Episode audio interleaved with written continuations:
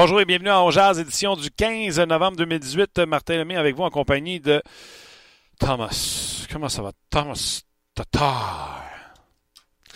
Et de Luc Dansereau. Hello Luc. Salut Martin. Comment ça va? Bien et toi aussi? Yes sir. J'aimerais commencer par euh, une grosse nouvelle ce matin. J'ai reçu un texto après mon émission de radio et j'ai voulu le texto.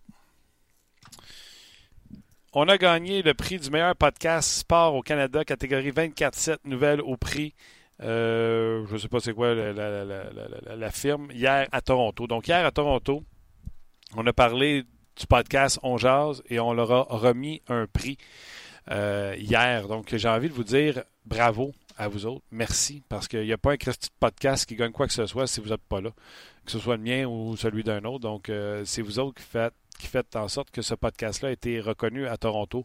J'avoue qu'on se pose encore des questions comment un, podcast francophone a pu remporter ce prix. On ne connaît pas leur, euh, barème. Ce qu'on connaît, c'est que c'est euh, qui l'a emporté.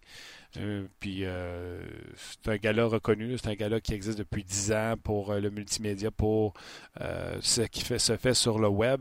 On a même reconnu, tu sais, ça avait une saveur on.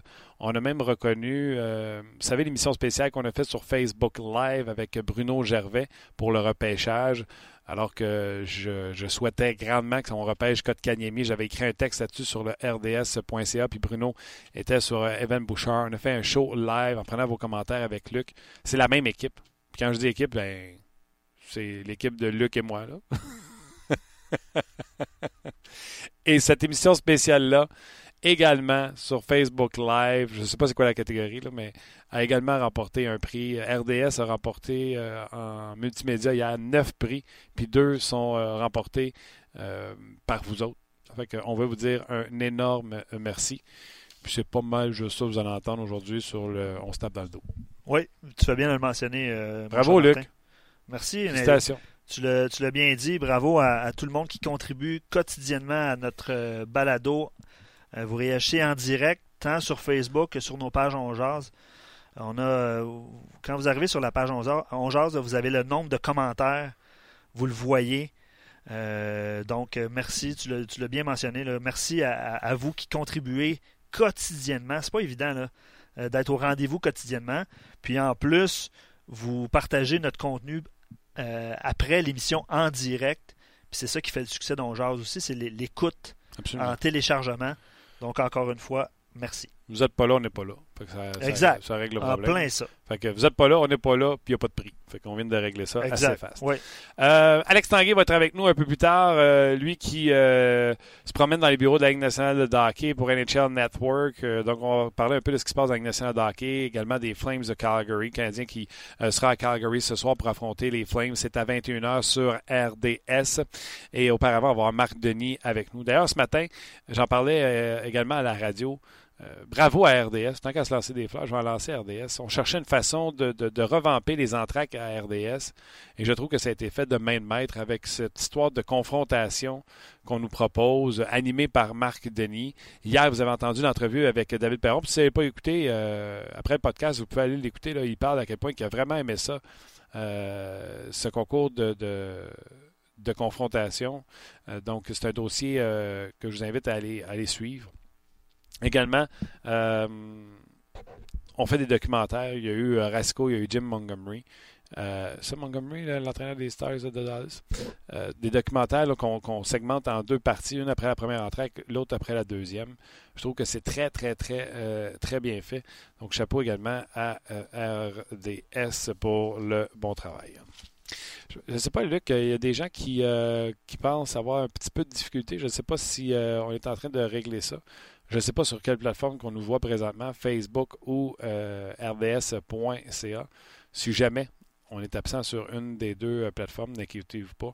Je regarde Luc aller, puis il va tout replacer la patente. Marc Denis, salut.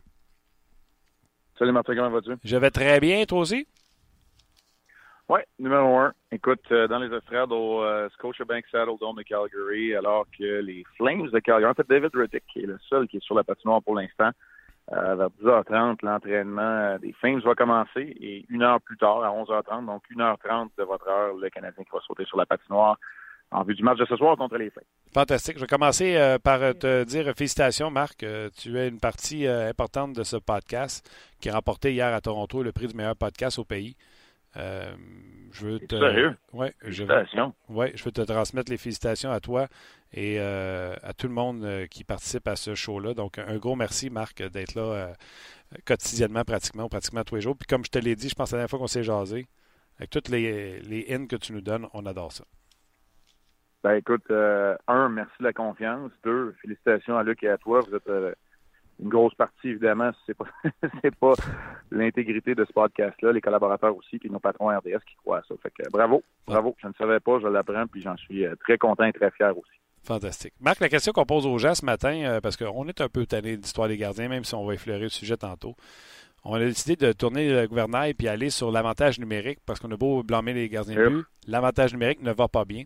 Est-ce que l'avantage numérique va se replacer seulement et uniquement au retour de chez Weber ou il y a trop de talent déjà sur cette équipe-là pour que ça ne fonctionne pas? Trop de talent, non, mais il faut que ça se replace avant. Il faut que ton avantage numérique vienne changer la donne euh, et, être capable de rattraper certaines erreurs que tu vas commettre. Bon, clairement, le Canadien en fait trop, des erreurs du point de vue défensif, mais ça va arriver. Même quand tu joues bien, tu en commettre, tu vas en donner des buts, tu vas avoir des soirées qui vont être moins roses. Mais un bon gardien, comme un jeu de puissance, ça se ressemble dans la mesure où ça peut venir racheter certaines de ces erreurs-là. Et là-dessus, honnêtement, euh, le Canadien n'a pas été capable. Dans le match contre Edmonton, Niemi paraît pas bien, mais il fait quelques arrêts à 3-2, puis l'avantage numérique, la chance de revenir la chance que les unités spéciales aient un impact, et là, elles, n'en ont pas. Bon, d'accord, l'infériorité numérique, c'est vraiment replacé, de bons ajustements, ça, ça va bien. Mais en supériorité numérique, c'est que ça casse ton rythme. C'est une chose de marquer des buts, c'en est une deuxième, de ne pas être capable de rien générer. Et ça, euh, ça fait mal aux Canadiens, honnêtement, euh, qui ne semblent pas encore être en mesure d'identifier le personnel optimal pour les deux vagues de jeu de puissance, euh, Martin.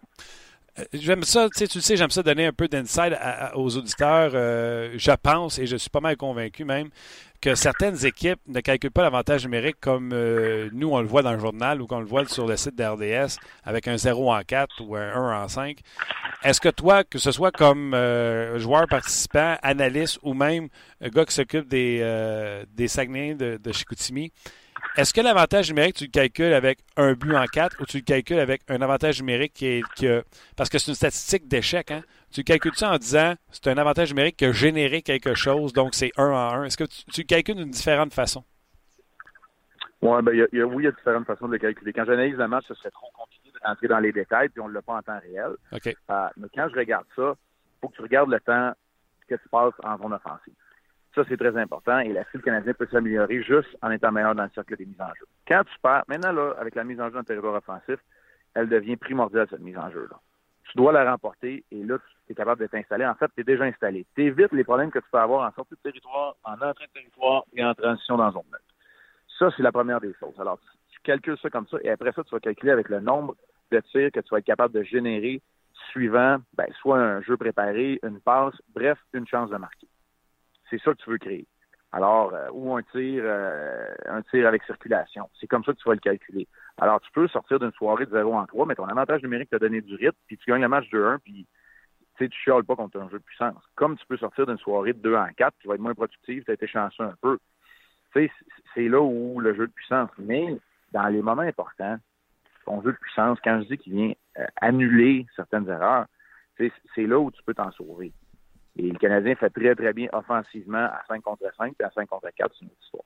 Est-ce que euh, puis tu trouves que c'est la statistique qui ressemble le plus au baseball, puis c'est dans la mentalité, des frappeurs de baseball de dire écoute, tu vas toucher la balle une fois sur quatre, une fois sur cinq, tu vas la mettre en jeu. Fait que c'est une statistique d'échec. On peut pas euh, construire la confiance de ton équipe en disant Hey, yes sir, les gars, vous avez manqué quatre fois sur cinq, mais vous êtes. Tu comprends-tu? Fait que pour ça, je me dis, vous devez avoir une statistique qui est plus encourageante, puis je sais pas si tu comprends, tu sais, dans le, la ah mentalité du joueur, là, tu veux pas arriver avec une statistique négative. Non, exact. Tu veux continuer de créer quelque chose. Quand tu n'es pas capable de t'installer, c'est là où tu vois les joueurs de talent frustrés. De toute façon, Martin, on n'a pas besoin de statistiques pour voir ça. On le voit. Quand Jonathan Drouin, là, il n'est pas capable de toucher à la rondelle en jeu de puissance puis il ne s'installe pas dans le territoire adverse. Pas besoin de statistiques pour savoir que le jeu de puissance n'a pas été bon. Puis là, il vient non seulement briser le rythme, là, il va y jouer dans la confiance de certains de tes joueurs, dont la plupart sont les plus talentueux aussi. Alors, c'est là où ça devient, comme tu dis, mais c'est vrai qu'on célèbre la médiocrité. Là. On, se félicite d'avoir raté notre coup 4 fois sur 5 parce qu'on est à 20% Le Canadien, en ce moment, c'est loin du 20% On, est en bas de, cette barre-là du 20% puis on est loin, puis on a de la difficulté à créer une constance.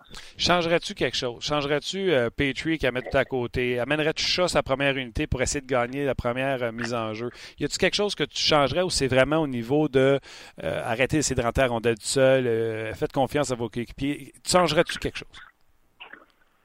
Ben, c'est changerais-tu quelque chose? Oui, moi j'irais avec deux vagues qui ont des looks différents.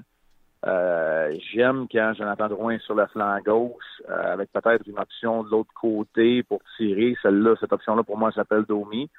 Mais, tu sais, moi, j'hésiterais pas à ce que l'autre joueur, oui, je veux que ce soit Gallagher qui soit là, mais si la mise en jeu du côté droit, ben, ce sera Andrew Shaw, parce qu'il faut que tu la rends pas. Si c'est du côté gauche, tu laisses Domi essayer de s'en occuper. Tu sais, ça, j'ai pas de problème. Puis là, tu mets Gallagher pour aller récupérer les rondelles. Euh, moi, j'aimerais voir ce jeu de puissance-là sur la première vague. Sur la deuxième, ben, un, overload, un, jeu de puissance plus typique que le 1-3-1, mais avec Kotkaniemi qui est sur le long de la rampe et qui, dirige l'attaque. Moi, c'est comme ça que, que je verrais ça. Maintenant, ça ne veut pas dire que j'ai la réponse et que j'ai les. Ah non, Je sais exactement ce qui peut fonctionner, mais moi, c'est ce que j'aimerais. Tu sais, dans le cas de Petrie, la plupart des jeux de puissance ont de bons, euh, de très bons même tireurs de la droite, et ça, c'est chez Weber, ça, cette réponse-là. Maintenant, dans le cas de Petrie, il rate beaucoup trop souvent le filet hmm. euh, pour avoir du succès. Puis on, va s'entendre, les défenseurs du Canadien n'ont pas des tirs foudroyants outre euh, chez Weber. Alors que ce soit Mété, que ce soit Riley, ils, ont beaucoup de difficultés à décocher des tirs qui vont embêter les gardiens. Alors c'est pour ça que tu as besoin d'une circulation euh, assez dense devant le filet. OK. Euh, lâchons un peu l'avantage numérique. Hier, il n'y a rien de coulé dans le béton. On, va attendre l'entraînement d'aujourd'hui. Mais il me semble, dans les trios qu'on on nous a rapporté, que c'était Riley qui jouait à l'aile pour remplacer Domi qui subissait des traitements. Euh, Riley qui a terminé le dernier match à moins 3, mais il était moins 3 dans trois des quatre derniers buts. Euh, est-ce que Riley mérite de sortir? Est-ce que tu penses que c'est lui qui va sortir? Et ma sous-question, le problème de la défensive du Canadien n'est-il pas aussi le fait que là, on est parti dans une rotation épouvantable? Chaque défenseur n'a jamais le même gars à côté de lui. Puis ça, est-ce que ça peut pas être un phénomène de désorganisation? Euh, des organisations, j'y crois plus ou moins. Euh, dans le cas de Riley, c'est pas impossible qu'il soit laissé de côté. Mais on a de la difficulté à identifier qui est dans quelle chaise en ce moment. C'est le Canadien. Là, ça, ça je pense que c'est plus le problème. Le fait qu'un défenseur joue avec un ou avec l'autre, tu sais, il y a des défenseurs qui jouent 30 minutes et ne jouent pas 30 minutes avec la même, il y en a juste un par équipe. C'est un exemple que je donne. Là. si tu veux insérer tes gars de troisième duo, très souvent, ils vont avoir des rôles différents, un plus offensif, un plus défensif. Bref, non, moi, je vois pas que le fait qu'on soit en rotation au niveau des duos, ça crée la désorganisation. Moi, là où je vois le problème, c'est que là, on a de la difficulté à identifier. Ben, tu sais, là, je ne veux pas faire de sarcasme, mais tu sais, as l'impression d'avoir euh, cinq défenseurs numéro 6, puis euh, chacun tour de rôle va être ingesable, puis chacun tour de rôle va avoir moins de temps de jeu. Tu sais, c'est correct la méritocratie, mais en même temps, ça prend des rôles qui sont un peu définis pour que le, joueur en tant que tel soit capable euh, d'être dans un état d'esprit optimal pour performer. Ça, j'y crois énormément. Moi, là, surtout en 2018, avec euh, la nouvelle génération, les gars, ils veulent savoir exactement c'est quoi qui est attendu d'eux. Quand toi-même, tu n'es pas capable de l'identifier, comment tu fais que le gars, il sache tu sais c'est quoi qu'on s'attend de lui. Alors, euh, mais t'as eu ses problèmes, Johnson aussi, Osner, il va s'en dire. Euh, je suis lors du dernier match, je pense que c'est une situation injuste. Là tu manques, euh, tu manques un mois, un mois et demi de, de hockey, tu survis, puis à ton deuxième match, il faut que tu surveilles Connor McDavid. Ouais. Alors, bref, euh, à part Petrie qui est dans la chaise numéro un depuis le début, qui va le, demeurer, là, je dirais que les autres, là, ce que tu décides, ça va être ça. Va être ça c'est très, très difficile. C'est ce que je disais hier, d'ailleurs, de faire jouer Schlemko là. Claude Julien joue pour gagner. Fait quand il est rendu qu'il met Schlemko dans la gueule du loup comme ça, ça te montre à quel point la détresse de la défensive, puis que Claude Julien ne sait plus vers quel euh, défenseur se, se, se tourner. Là. Non, exact, c'est ça. Mais tu, dis la même affaire que moi, dans le fond. Ah oui. C'est que là, bon, là, c'est Riley aujourd'hui qui est numéro 7. OK, c'est Riley. c'est bon. C'est difficile. En même temps, mais en même temps, tu sais, je blâme pas le personnel entraîneur de la direction du Canadien. Les défenseurs doivent aussi prendre leur part, euh, assumer leur part de responsabilité. Tu sais, tu veux voir un défenseur prendre le, taureau par les cornes puis dire, OK, moi, je suis en charge, puis c'est moi, aujourd'hui, qui va, c'est à partir d'aujourd'hui, qui va être le défenseur qui va jouer à gauche de, de Petrie. C'est moi qui vais avoir ces assignations-là ça, on, attend encore de le voir. Si on espérait que Mété et Riley soient capables de le faire, Riley, son étoile de pari, puis dans le cas de Mété, on se rend bien compte que c'est un défenseur de 20 ans. c'est correct, mais c'est un gars de 20 ans pour l'instant qui, qui apprend les rouages de la Ligue nationale de hockey comme, euh, comme Noah Jolson. Absolument. OK, euh, pas d'en parler. Euh, hier, c'était un petit peu nébuleux. Price, euh, Julien, est-ce que Carey Price sera dans le filet? Ou je pense que oui, mais je ne peux pas ah vous le dire. On s'attend à ce qu'il soit là, Marc. Oui, tu sais, ils ont ouvert la porte à la spéculation de façon inutile. Tu sais, moi, là, il n'y aurait, eu rien de mal en partant de ce voyage-là, même en partant de Montréal en disant Gagné, il va jouer à Edmonton, Carey à Calgary, puis on espère que tout va bien aller parce que lui, il vient de Vancouver et on veut qu'il joue les deux derniers matchs de voyage moi, c'est ça que j'aurais dit. Mm-hmm. À partir de là, il n'y a pas de spéculation, puis tu dis, on n'arrête pas de parler des gardiens. T'arrêtes de parler des gardiens dans ce temps-là quand tu fais ça.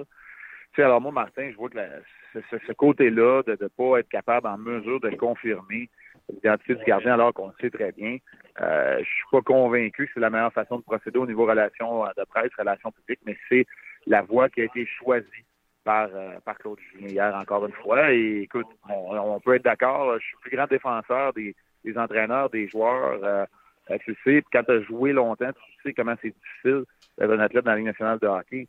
En même temps, parfois, il faut, être capable de dire quand on n'est pas d'accord. Puis moi, c'est pas de cette façon-là que j'aurais procédé.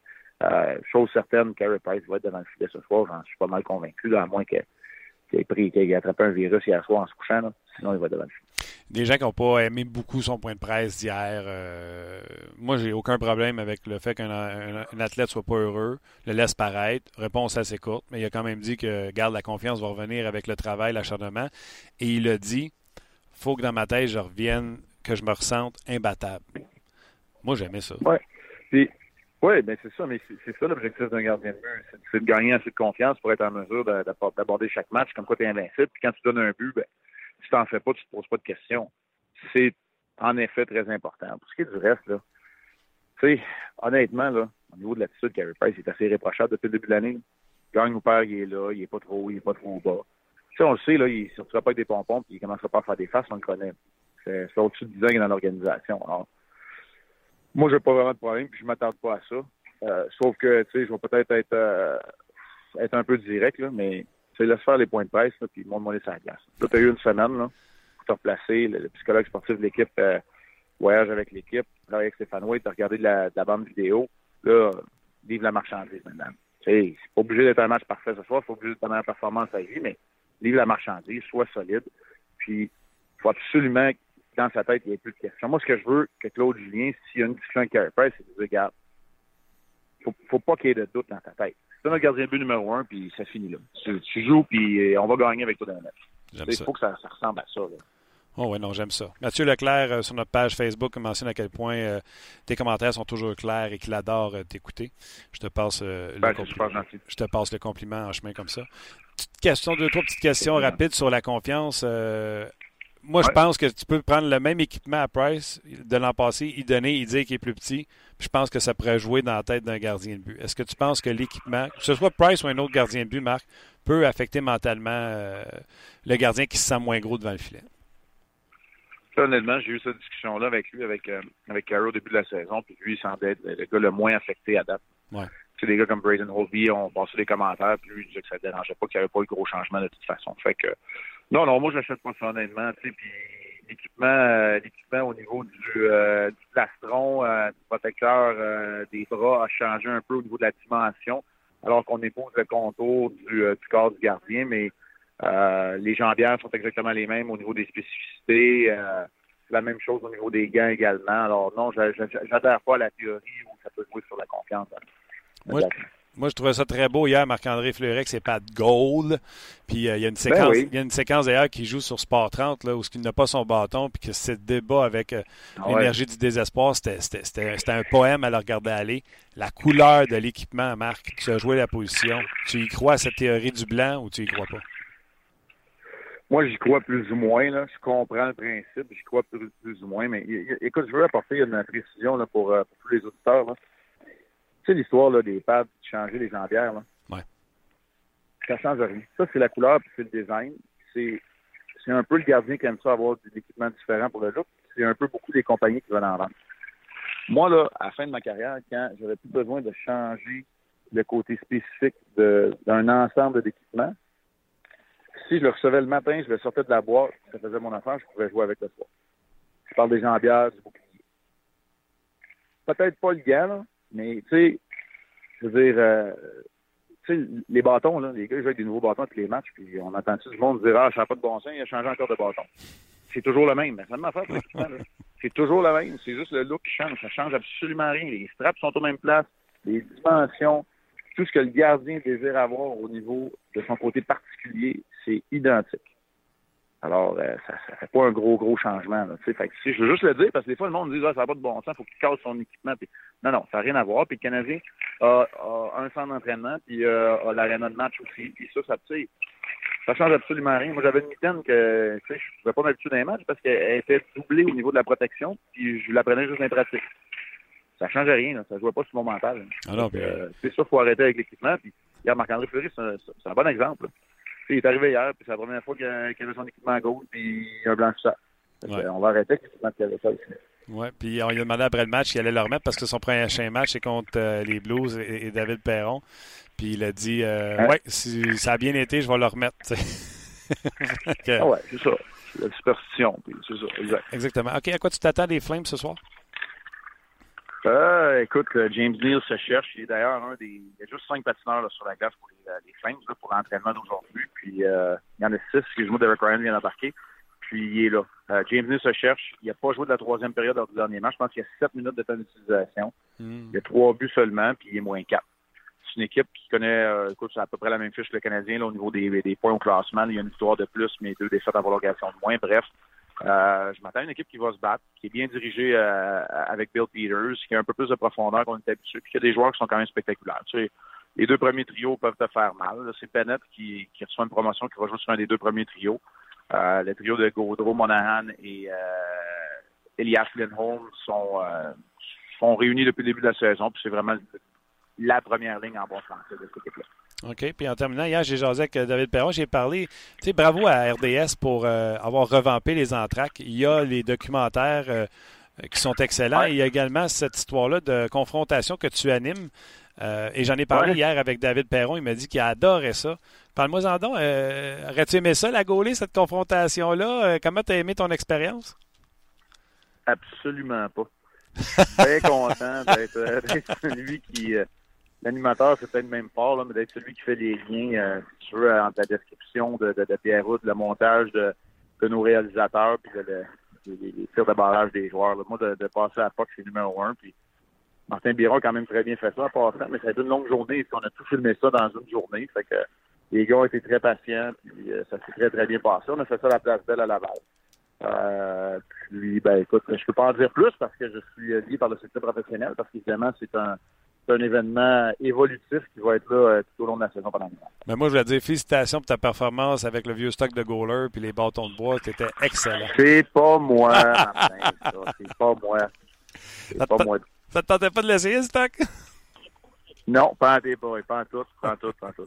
Moi, tout, j'étais très heureux dans le, dans le rôle qu'on m'a attribué. J'en doute pas. bon match ce soir, émission d'avant-match également, on te regarde là aussi. Canadien Flames sur nos ondes RDS. 21h ce soir. Salut Martin. Ciao. C'était Marc Denis. C'était pas toi, le gardien de but non plus? Tu ris, hein? Non. non, c'était pas moi. OK. Non, il était Mais plus je, je, pense, je pense que je l'aurais fait. Ah, je comprends. Hein, c'est, c'est, en pâte brune de même avec un gars à palette rire, rire. C'est clair, ils ont dit avoir Moi, j'ai eu un stock comme ça. Mon premier stock là, que je volais à mon frère, c'était ça. Puis dans ce temps-là, le, le, le, le, blocker. Le biscuit. Le biscuit. qui avait des trous dessus pour qu'on voit le plastique protecteur blanc. Ouais. tout le monde dit Ah, t'as des trous blancs dessus. Mais non, gros, c'est, le plastique. Ouais. Ah ouais. bon, euh, Puis on prenait du tape blanc pour marquer notre numéro sur le blocker. Parce qu'on a sûrement vu un gardien de but à faire ça. Puis on s'accotait dessus pour lui donner une belle wave. Parce que sinon, il arrivait droit, droit, droit, ces bloqueurs-là, puis tu pouvais pas ramasser ton hockey à terre. Ah oui? Fait que là, tu courbais ton biscuit. Absolument. Il fallait pas que tu Mon frère avait trop replié le sien. Il, avait reçu une shot sur un doigt. OK. Cassé le doigt. OK. Parce que dans ce temps-là, il n'y avait pas de protecteur. Tu avais juste un gant coussiné en cuir coussiné. Tu sais, aujourd'hui, il y a tout comme un panneau devant les doigts pour te protéger les doigts. Puis la mythe. Non, non, c'était pas une. Écoute, C'était pas une mythe, c'était comme un une, affaire qui du, en deux. Du, cuir, ouais, du cuir replié en deux. C'était pas chic. Mon paternel était un gardien de but. Euh, quand je gaulais dans la rue, on prenait son, équipement. Son puis, ouais, brun, pesant. ben, c'était la neige, c'était l'eau à l'extérieur. Fait qu'on avait de la misère à lever nos jambes. C'était vraiment cool, inconfortable. Fait que je l'aurais fait. Puis là, il y a le masque en plus, le vieux masque blanc collé dans la face. Le gars, il fait un revers, même s'il y a une palette droite, parce que les gars, tu sais, euh, tu as entendu David hier qui disait, ils nous ont dit on a deux hockey pour la journée au complet, fait que pétez-les pas. Ouais. Euh, fait que les gars n'ont pas fait de slap shot, tout ça, mais même un revers dans la face, tu chiales, là. Ah ouais? C'est le concept plus rétro qu'ils l'ont appelé. Mais ça veut dire à quel point l'équipement a changé. Puis, on s'attarde sur les couleurs présentement, là. Mais ça ne change rien à, la technique. Et, Quel euh, bon flash d'avoir amené ça. Oui, absolument. Bien d'accord avec toi. All right. On va prendre euh, des commentaires euh, sur Facebook et sur nos pages. Les gens ont le goût de, de jaser avec nous, Martin. Alors, on va, on va leur rendre cette, cet honneur-là. Martin avait un bon point. Martin Giraud, sur la page Facebook, dit il n'a jamais vu autant de, de rondelles passer sous les bras des gardiens. As-tu remarqué ça? Puis, tu sais, je me souviens, là. Ouais, c'est ça, à travers. Tu sais, des fois, il y avait des gardiens qui trichaient avec des chandails hyper amples.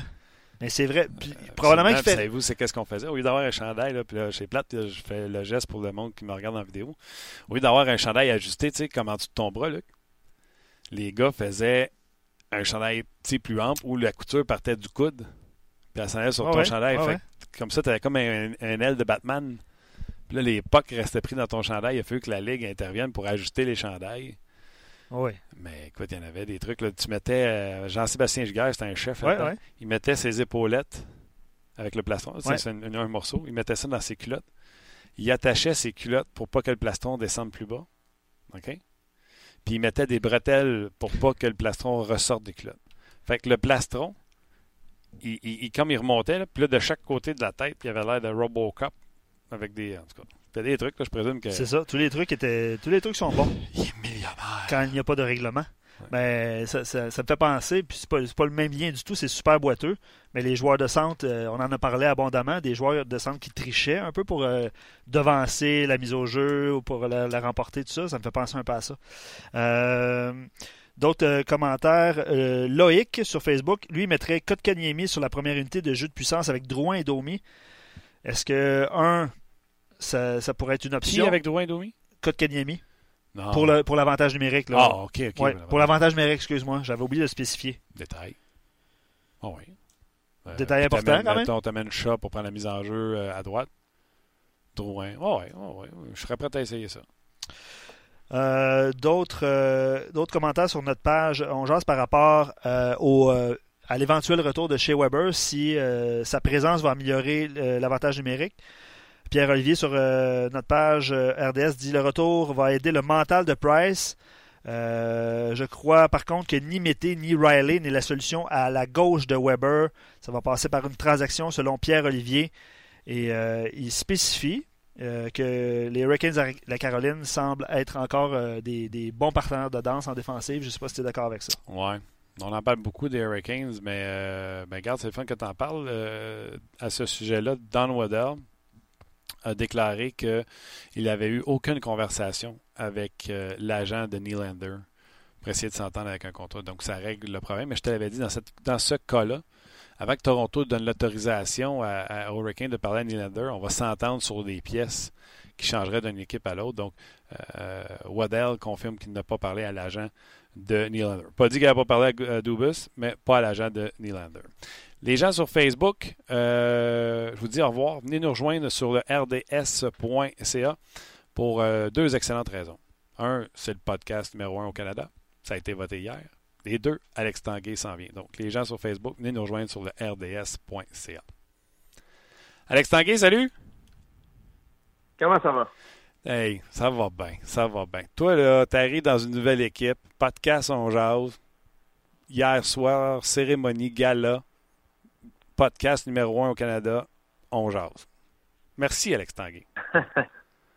ben, félicitations à toi, Martin. C'est toi qui fais le travail. Ouais, non, c'est pas moi que je le dis souvent. Puis, Alex, euh, j'ai fait le même message à Éric Bélanger mardi. Euh, quand tu es à la maison, au bureau, puis tu as l'ordinateur devant toi, ouvre notre page, puis tu vas voir à quel point les gens t'aiment dans la colonne de commentaires. Euh, s'il n'y a pas de gens qui écoutent le podcast, il n'y en a pas de podcast, fait que ça vient de se régler là. C'est eux autres. Luc fait un travail extraordinaire. Je m'amuse là-dedans, puis ça prend des bons collabos, puis euh, bien content de t'avoir à l'équipe cette année. Ben, ça me fait plaisir d'être là maintenant. On jase. On a déjà parlé, euh, tu sais, comparé ton style un peu avec euh, Drouin puis des choses comme ça. L'avantage numérique du Canadien est en panne. Euh, un gars comme toi, là, fabricant de jeu qui aime transporter rondelle, peut-être certainement la rentrée en, territoire adverse sur l'avantage numérique. Qu'est-ce que toi, Alex Tanguay, tu vois sur l'avantage numérique que le Canadien pourrait faire de différent? Parce que moi, la question que je pose aux gens aujourd'hui, c'est ça prend-tu juste Weber pour que ce power play-là marche? Je te pose la même question, Alex.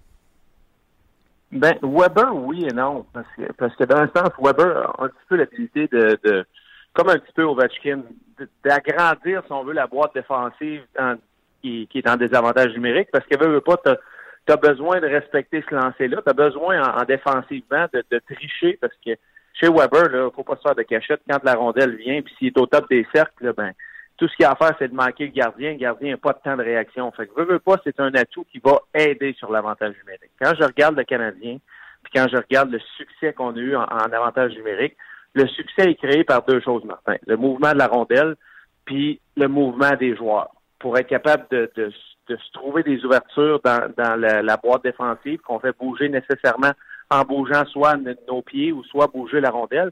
Puis ce que je vois présentement dans l'avantage numérique du Canadien, c'est de la, c'est qu'on est beaucoup statique. On voit la rondelle d'un côté sur Domi, il est à côté sur la bande, il attend, il essaie de trouver une passe ici et là. Elle va de l'autre côté à Drouin, la même, la même chose. On attend un petit peu. Il y a trop de, de, de, de choses stationnaires qui vont présentement avec l'avantage numérique du Canadien. On a des bons atouts en avant du net. Tu penses à Tatar qui est très, très bon dans la, dans la slot. Tu penses à Gallagher qui est très bon en avant du but. Ils sont très bons à trouver des opportunités là, mais ce que j'aimerais faire, c'est voir plus de mouvement. Quand Jonathan Drouin, quand Max Domi euh, prennent la rondelle, que ce soit de Riley ou de Petrie à la pointe, ce que je veux, c'est de les voir attaquer. Attaquer vers le filet, de ne pas rester la bande et d'attendre pour la passe, c'est d'attaquer.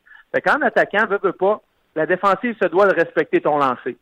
Si tu ne respectes pas, ben, tu prends le lancer, puis tu tu vas avoir une chance de marquer avec la screen que Gallagher ou Tatar peut faire en avant du but. Fait que déjà là, ça, c'est, un point d'attaque. Puis quand tu, tu, t'avances, puis les défenseurs commencent à réagir à, à propos de toi, à partir de, de, de ton mouvement, ben c'est à partir de ce moment-là que ces lignes de passe-là s'ouvrent. Puis présentement, quand on est stationnaire, ces lignes de passe-là sont extrêmement difficiles. Écoute, il y a des power plays comme, comme euh, les Capitals de Washington qui sont peut-être un petit peu plus stationnaires que les autres par rapport au personnel qu'ils ont. Tu penses à la bombe de Carlson au top, tu penses à Ovechkin qui, qui expande, euh, qui, qui agrandit la boîte défensive si on veut. Tu penses à Oshie qui est très très bon dans la slot. Puis tu penses à Kuznetsov puis Backstrom, qui sont deux magiciens. Fait que, chaque powerplay se doit d'y aller avec leur force.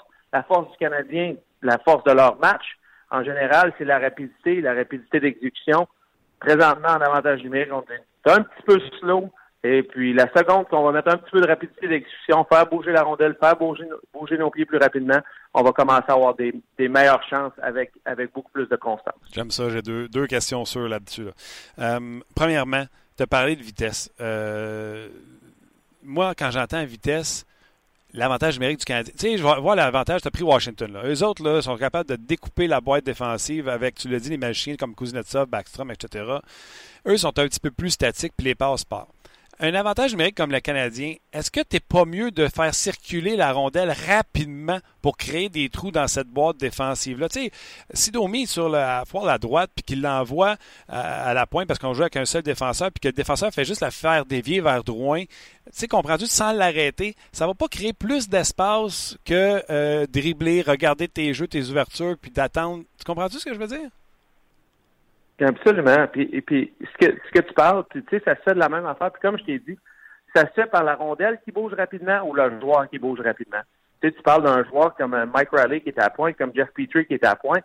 Quand on prend la rondelle à la pointe, là, puis mettons, on la prend sur la bande, ben, la seconde que ce gars-là, aussitôt qu'il soit à la rondelle, il se doit bouger le plus vite possible vers le milieu. Parce que là, le joueur défensif en avant de toi, tu sais, souvent, c'est une boîte qu'on parle en désavantage numérique.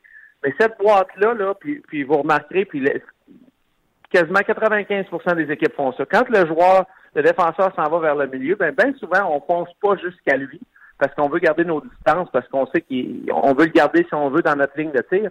Mais il y a un moment donné que l'autre l'autre avant en défensive va passer en dessous, comme on, on, va venir avec une formation plus en I. À partir de ce moment-là, ça, ça veut dire que si Petrie ou Riley sont dans le milieu avec la rondelle, qu'on la passe du côté à Drouin, qu'on la passe du côté à Domi de l'autre côté, Ben, imaginez, ça donne à Drouin, à Domi, 15 pieds d'espace, 20 pieds d'espace. Si on, on avoir bougé au milieu, on fait tasser la boîte, là, tu la repasses à Domi, Domi, ça, il y a 15 pieds d'espace-là. S'il s'en vient, puis il patine, puis il accélère dans ça, puis, puis il entre.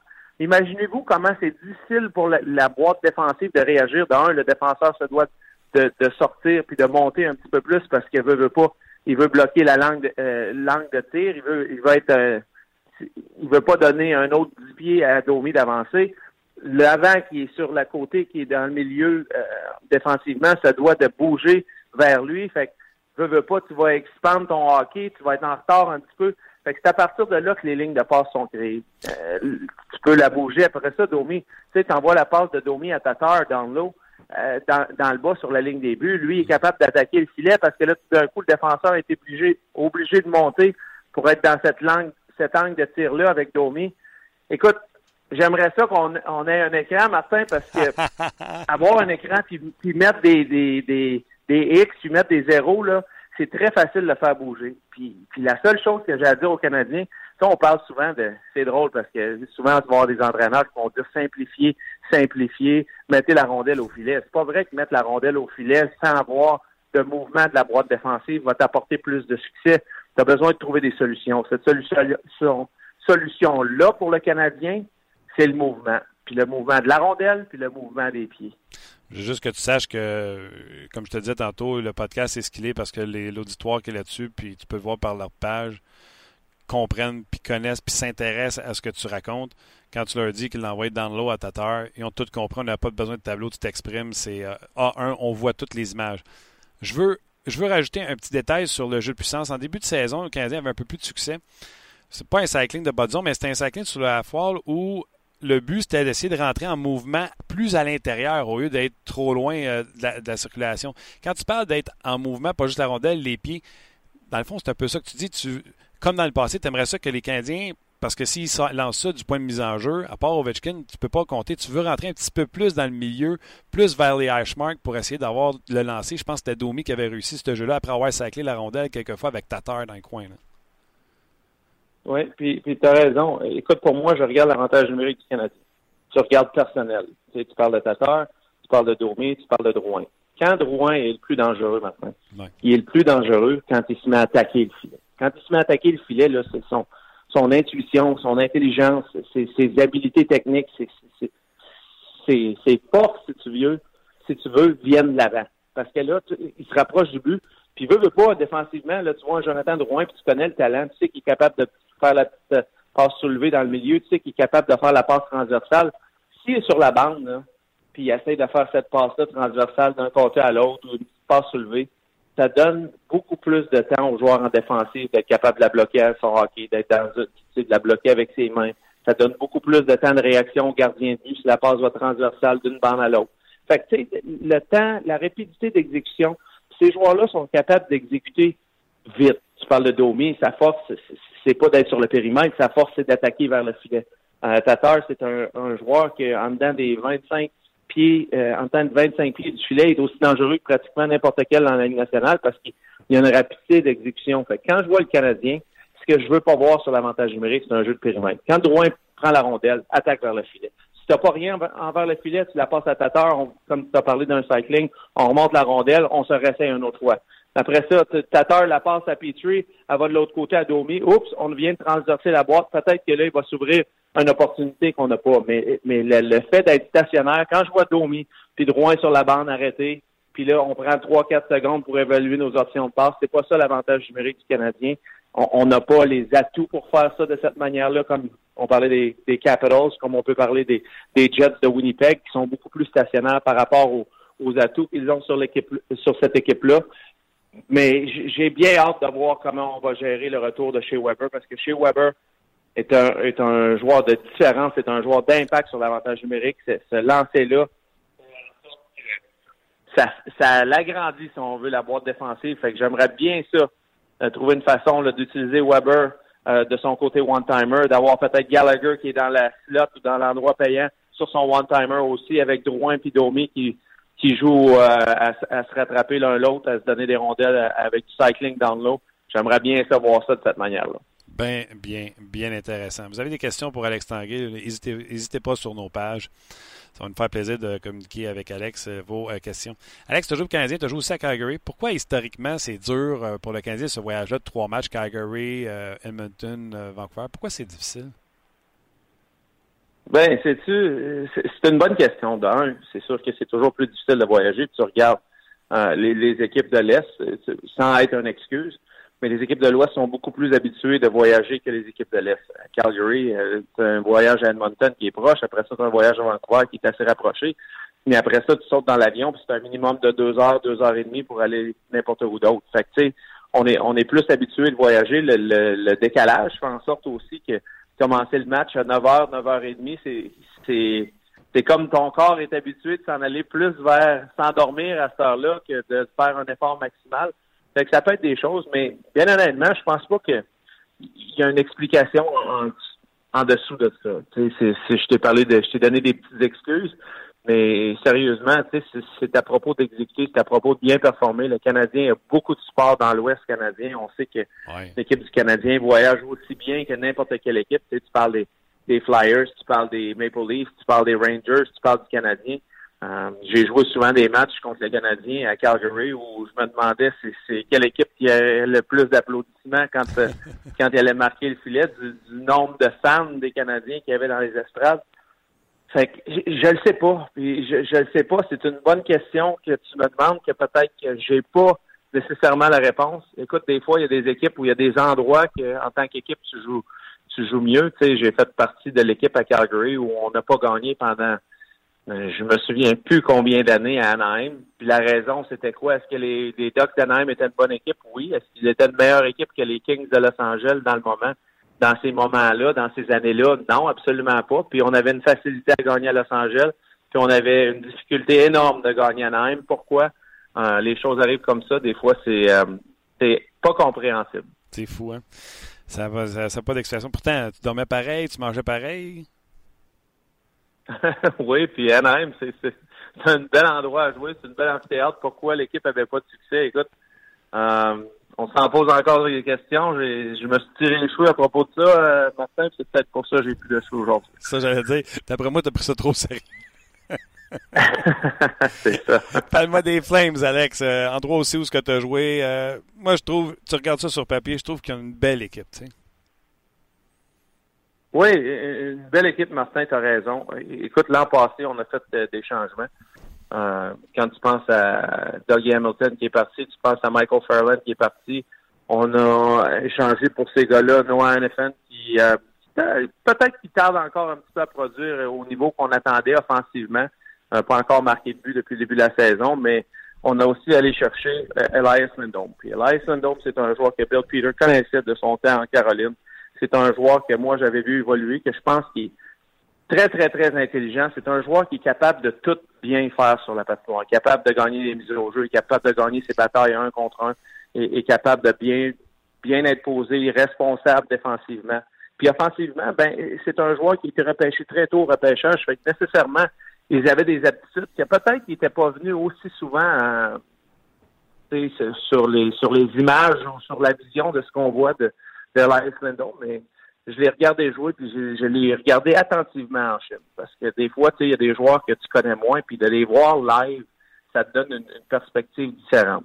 Puis tous ces petits détails-là que je viens de te parler, c'est là que j'ai été impressionné, puis c'est là que j'ai compris quel genre de joueur que Bill Peters euh, allait chercher. Bill Peters, des fois, les entraîneurs, Martin, ce qu'on aime avoir, c'est des gars qui sont, qui sont dépendables. Donc, ce qui veut dire, c'est que dans n'importe quelle situation où tu vas le mettre, c'est quelqu'un qui va être capable de te rendre un service, que tu vas être capable d'avoir confiance au service qu'il va te donner.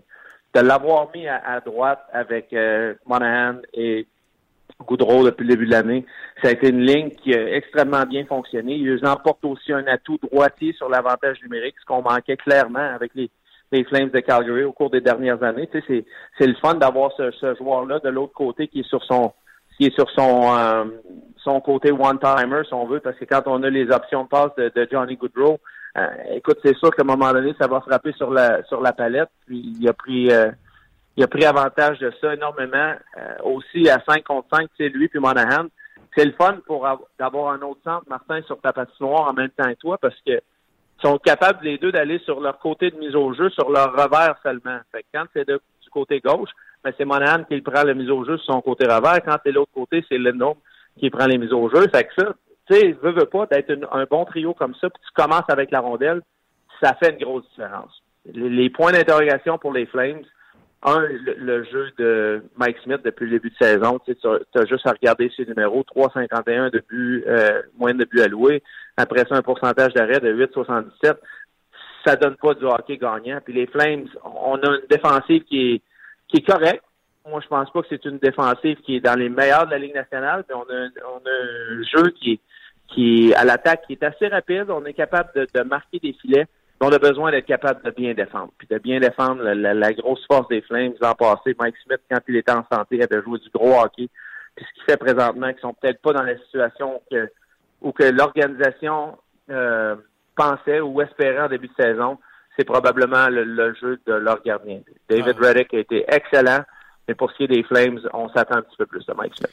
Tu as tellement raison. Je trouve que ça passe par là. Tu connais, Mike Smith, en plus. Je pense que tu as dû le croiser en, Arizona. Puis depuis sa première année en Arizona, ça n'a jamais été ça. Là. Des blessures, puis des contre-performances, puis ça va bien. Puis ça n'a pas été constant dans son cas. Puis il faut qu'un gardien, que ce soit lui ou l'autre, puis tu sais, eux, ils ont des jeunes gardiens dans ça fait longtemps qu'on attend qu'ils arrivent puis qu'ils n'arrivent pas. Il faut qu'un gardien, à prenne la pause à, la pause à Calgary pour que les Flames puissent rentrer en série.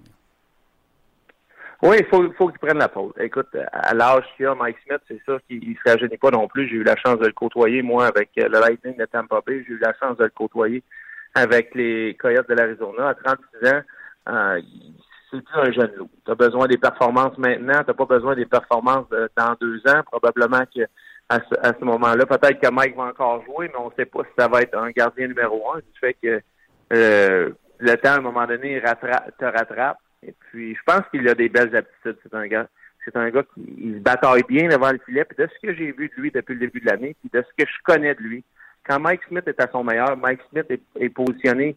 Quand il s'accroupit, les épaules restent très, très hautes. Puis présentement, les buts qu'il a accordés, tu penses au, revers que Sidney Crosby a marqué euh, contre lui quand les, euh, les Pingouins ont joué contre les Flames. C'est à 6 pieds 5, là, quand tu te mets sur tes genoux à terre, tu devrais avoir les épaules qui sont pratiquement à la hauteur de la barre horizontale. Puis ce que Mike fait présentement, c'est qu'il s'accroupit pour chercher la rondelle. C'est comme si on, il a comme oublié d'utiliser sa grandeur, son gabarit euh, en tant que en tant que gardien. Puis ça, c'est des choses que j'aimerais voir peut-être un petit peu plus dans, dans son dans son jeu. Écoute, c'est un gardien qui aussi il est tellement plaisant à jouer avec parce que non seulement, écoute, tous les, les, les coups ou toutes les mises en échec qu'il peut éviter à ses défenseurs du fait qu'il est capable de, de faire lui-même la première passe en, en, en, sortie de zone. Ça fait une grosse différence sur ses défenseurs. Ses défenseurs l'aiment beaucoup, mais j'ai besoin de le voir plus gros, plus, plus solide dans son but. Et puis, s'il fait ça, ben c'est sûr que ça va, ça va donner des ailes aux Flames. Qui présentement euh, sont dans une position éliminatoire, mais je pense que du côté des Flames, du côté de l'organisation, euh, ayant parlé avec Brad Living, ayant parlé avec, avec Bill Peter, les attentes sont très, très hautes pour les Flames cette année. Du côté de l'organisation, je pense qu'on s'attend à plus de, de ce qu'on a de, de, notre équipe présentement. Puis une grosse partie de cette équipe-là, ben, c'est Mike Avoue que tu aurais aimé ça, l'affaire, l'achat de Sydney. L'as-tu déjà fait? Euh, je l'ai déjà essayé. Je peux pas dire que ça marche avec autant de régularité que Sydney. Sydney l'a fait paraître facile. Écoute, une des choses que, que puis pour tes jeunes auditeurs, pour tes jeunes joueurs qui peut-être qui vont avoir la chance d'écouter l'émission à un moment donné, je sais que la plupart sont à l'école durant le temps qu'on on, l'a fait, mais quand tu es autour du filet comme ça, puis que ce soit du côté revers ou que ce soit du côté euh, de ton côté droit, quand tu arrives vers le filet comme ça, puis les options passent, le gardien, il veut, veut pas, là, son instinct premier est de regarder, oui, il veut jouer le, le, shooter, le, le joueur qui a la rondelle, mais aussi il regarde qu'est-ce qu'il y a de l'autre côté. Parce que si tu as une passe directe à faire, il sait que lui, à un moment donné, il va, il va avoir besoin de faire sa poussée latérale pour aller pour aller arrêter l'autre arrêt de l'autre côté. Fait que bien souvent dans cette situation-là, plus que tu te rapproches du filet, plus que le gardien va comme se mettre prêt à partir puis prêt à pousser de l'autre côté. C'est à partir de ce moment-là que les ouvertures en haut du filet, tu parles de 8, euh, 8, 12 pouces en haut du filet, que tu vas avoir rapproché. Puis les bons joueurs les connaissent ces moments-là, connaissent ce timing les jeunes joueurs, que vous êtes à la maison, vous regardez ça, là, checkez ça. Quand vous arrivez à 2 contre 0 ou 2 contre 1, puis le gardien se prépare à pousser, là, tout d'un coup, il va baisser un petit peu parce qu'il va s'accouplir sur sa jambe pour être prêt à pousser. Ça va donner une ouverture du côté rapproché, puis quand tu n'as pas d'autres options, c'est une très bonne option. Puis euh, Martin, si tu l'exécutes bien, ça marche. Il n'y a pas de doute là-dessus, ça marche. Euh, Alex a frôlé le sujet, c'est Nick Crosby. Il va être absent pour une semaine. Il est blessé euh, présentement, donc il ne sera pas de l'alignement ce soir. Puis, parlant de blessure et parlant de gardien, euh, Vasilevski va s'absenter pour une période indéterminée. il y a Marc sur notre page qui, te demande, Alex, est-ce que tu penses que sa blessure va faire chuter le Lightning au classement? Ben, ça, chuter le Lightning au classement, c'est un grand mot parce que je pense que tu regardes le Lightning présentement euh, c'est une équipe qui est très bien, très bien positionnée. J'ai été à l'Arena la semaine passée en Floride. J'ai regardé, même en pratique, le, niveau d'exécution, la rapidité, la profondeur de cette équipe-là. Euh, tu penses à la rapidité, tu sais, j'ai été tellement impressionné d'avoir des jeunes parce que la, TV, comme je te parle souvent, la TV fait pas justice à ce que tu vois. Puis tu vois des joueurs comme Yannick Gould, comme Joseph Patiné, comme Braden Point, comme euh, Palat qui était à l'entraînement. C'est une équipe qui est tellement rapide, on a tellement de profondeur. Edmond est revenu dans l'alignement, McDonough joue du bon hockey. Donc, pour moi, c'est une équipe qui a beaucoup de profondeur. Est-ce que Vasilevski fait une différence? Le joueur qui a le plus d'impact dans ton équipe est toujours le gardien de but, du fait que c'est comme un bon lanceur euh, au baseball, c'est comme un bon corps arrière au football. Ils sont tellement des, joueurs d'influence dans ton équipe par rapport à un gardien de but va puis il fait 40 arrêts, ben tu gagnes le match. La plupart du temps, tu gagnes le match. Ah ça marche juste comme ça. C'est des joueurs qui ont plus d'impact que d'autres joueurs de l'alignement. Mais moi, je suis curieux parce que Louis Domingue, j'ai joué avec lui en Arizona. C'est quelqu'un qui il, croit beaucoup en lui-même. C'est quelqu'un qui il a toujours dit, puis il, ne s'est pas gêné, il a toujours dit publiquement qu'il aimerait ça, puis il pense qu'il a les aptitudes de devenir un gardien numéro un. Ben, voici la chance. Parce que là, en Arizona, on peut dire, ben, l'équipe était peut-être pas aussi bonne autour de lui. L'équipe n'a peut-être pas fonctionné de manière à ce que, à, ce qu'il faisait en sorte de, pouvoir sortir le meilleur de lui-même. Mais là, à, Tampa, il n'y a pas d'excuse. Puis, je souhaite la bonne chance. C'est quelqu'un qui travaille très, très bien. Puis là, il sait que c'est pas Eddie Pascal qui va venir puis qui va être le gardien numéro un. Le gardien numéro un, durant l'absence de Vasilevski, c'est Louis Domingue. Puis Louis Domingue, ça doit de, donner des performances qui vont faire en sorte que, un, ils vont donner une chance à son équipe de gagner, mais de deux, c'est vraiment pour lui de, se, de se prouver puis de montrer qu'il est capable d'être d'être un gardien de but de ce niveau-là. Est-ce que ça va affecter le Lightning? Oui, parce que Vasilevski est un un gardien de but d'exception. Est-ce que Louis Domingue est capable de faire le job? Moi, je pense que oui. Mais certainement que la pression est sur lui. Ça doit de, de donner du bon hockey au Lightning de Tampa Bay qui euh, est une excellente équipe avec ou sans Vasilevski. Louis est très gentil, il est toujours disponible pour nous autres. Mais Colin, euh, je souhaite bonne chance. Je ne suis pas convaincu qu'il a euh, tenir la barre pendant deux mois. Je ne suis pas convaincu que ce sera facile pour, pour lui. Mais je lui souhaite bonne chance. Transaction. Penguin Kings. Pearson contre Carl Hagelin. Qu'est-ce que tu en as pensé? Ben, écoute, tu regardes du côté des Kings de Los Angeles, puis c'est sûr que je regarde ce que Rob Lake et Luc Robitaille essaient de faire avec l'équipe.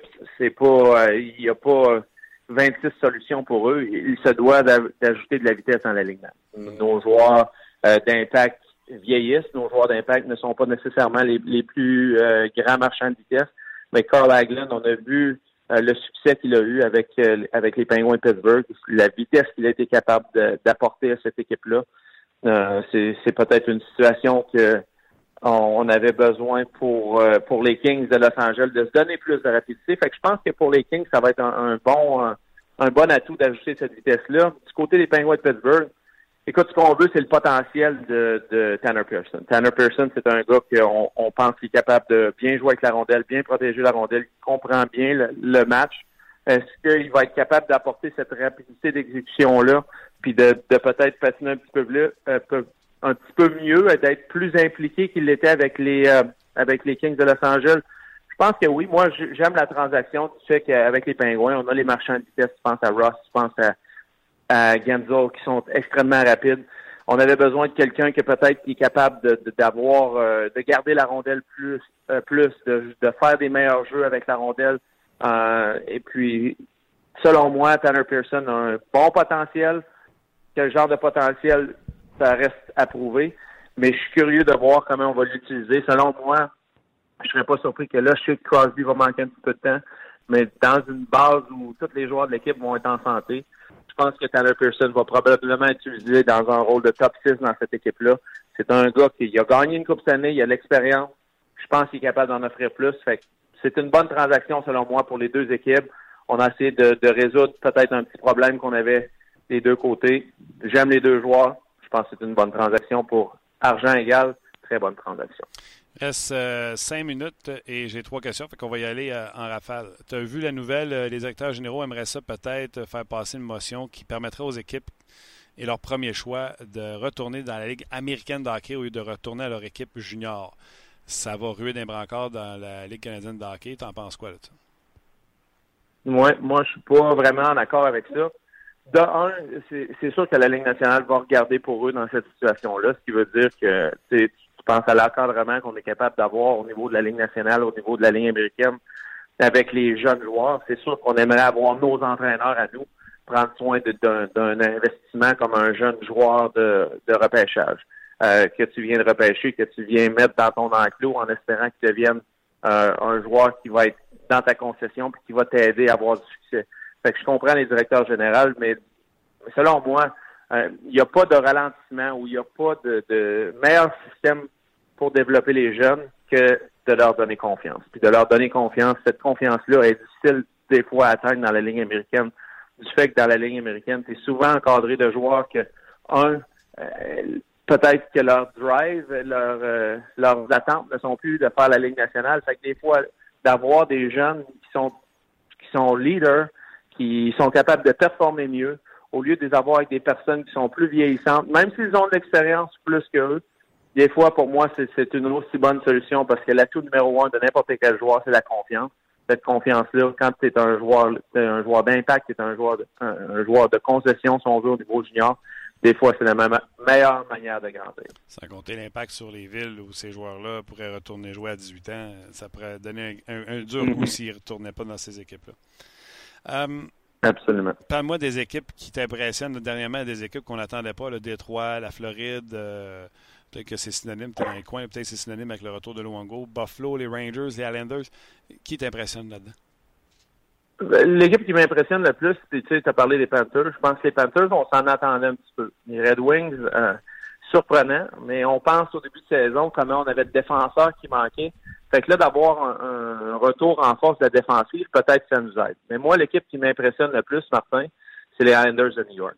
Tu, regardes le différentiel de but, c'est une équipe qui est à plus 10 sur le différentiel de but. L'an passé, on, se souvient comment on critiquait euh, Alak puis Thomas Grice. On n'avait pas de gardien de but dans cette équipe-là. On n'avait pas de défensif.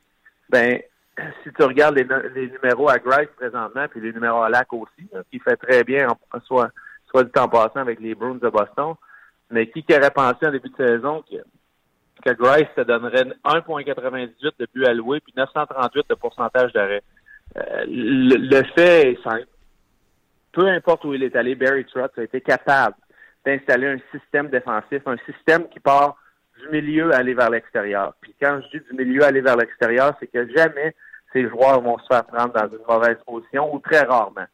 Ils, jouent de l'intérieur sur, sur chaque chose. Ils sont toujours en bonne position, sont toujours bien structurés. Barry Trotz avait cette recette-là quand il y avait les prédateurs de Nashville. Puis ça, là, je te parle au début des années 2000.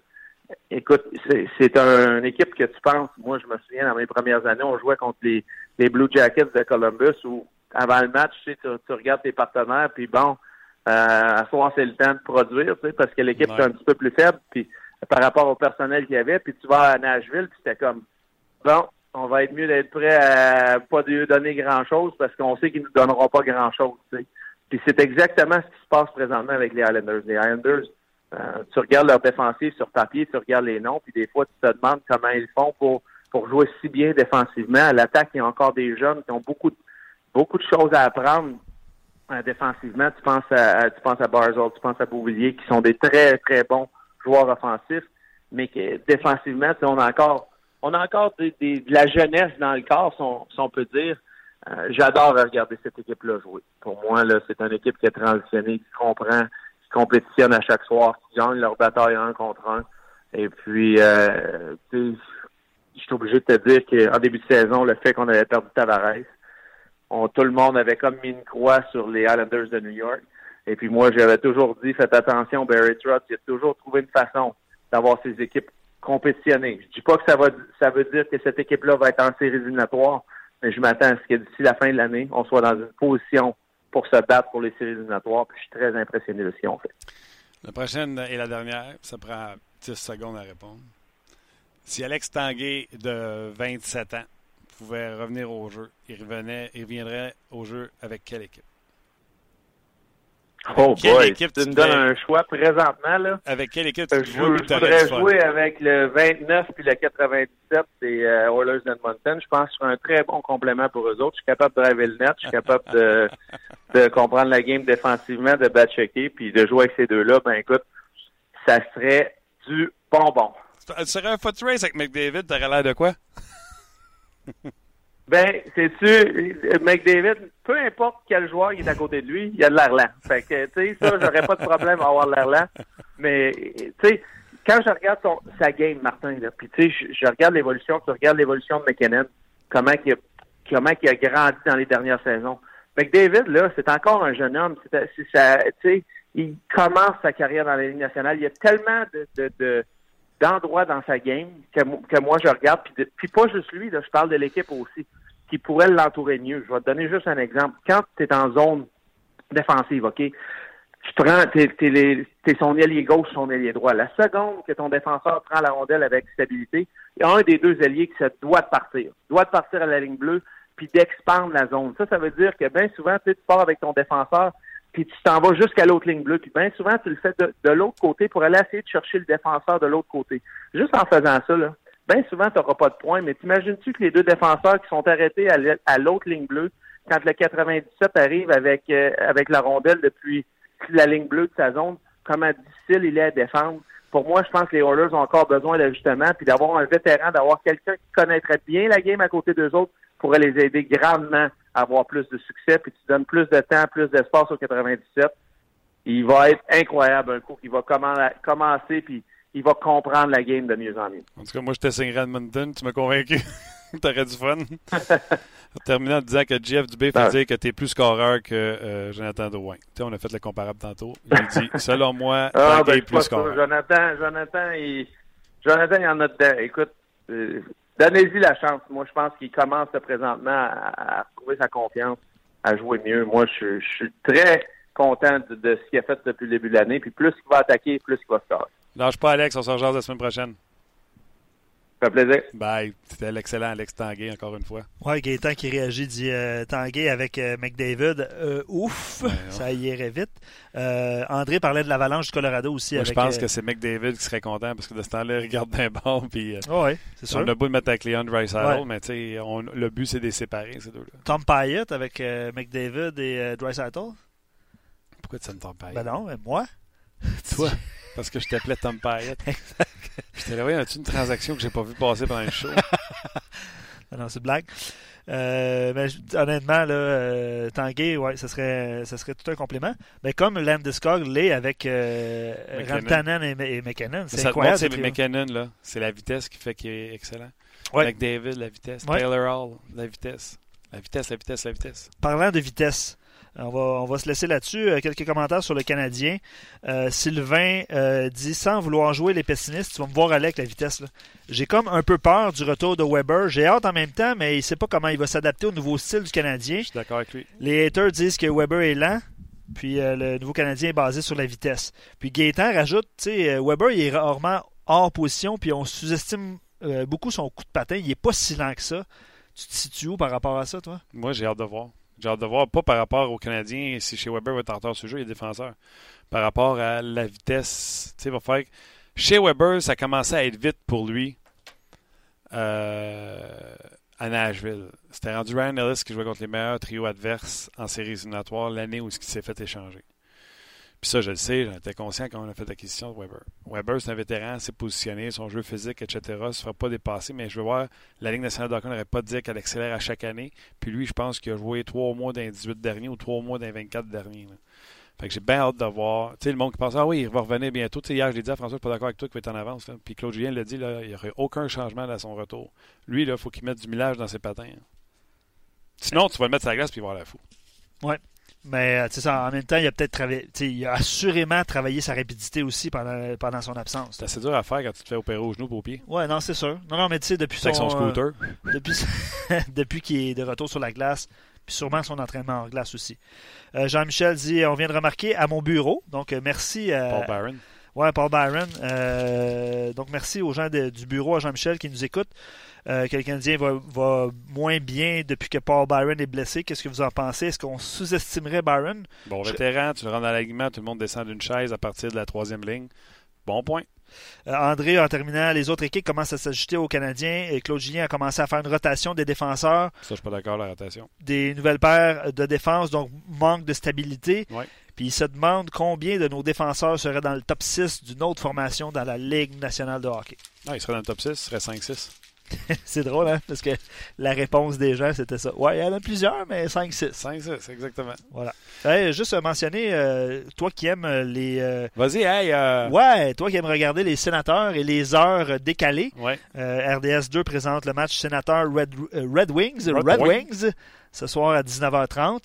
Et Canadien, évidemment, vous en, vous en, avez parlé abondamment. 21h sur les ondes de RDS. Donc, vous allez pouvoir alterner euh, et voir euh, les deux, euh, les deux matchs. Drake Batterson, qui a été rappelé, va jouer son premier match avec les sénateurs d'Ottawa. Puis Popeye va jouer avec Matt Duchesne puis euh, Bodker. Bon, pas juste qu'il ne prendra pas Uber que je, je, leur, je, leur, souhaite. Merci beaucoup à vous autres d'avoir été là à l'écoute, que ce soit en direct ou en balado-diffusion. Vous savez, on est facile à trouver, que ce soit sur iTunes ou Google Play. Euh, le podcast On Jazz qui a été euh, hier dans une cérémonie à Toronto, voté euh, podcast numéro un. C'est grâce à vous. Gros merci.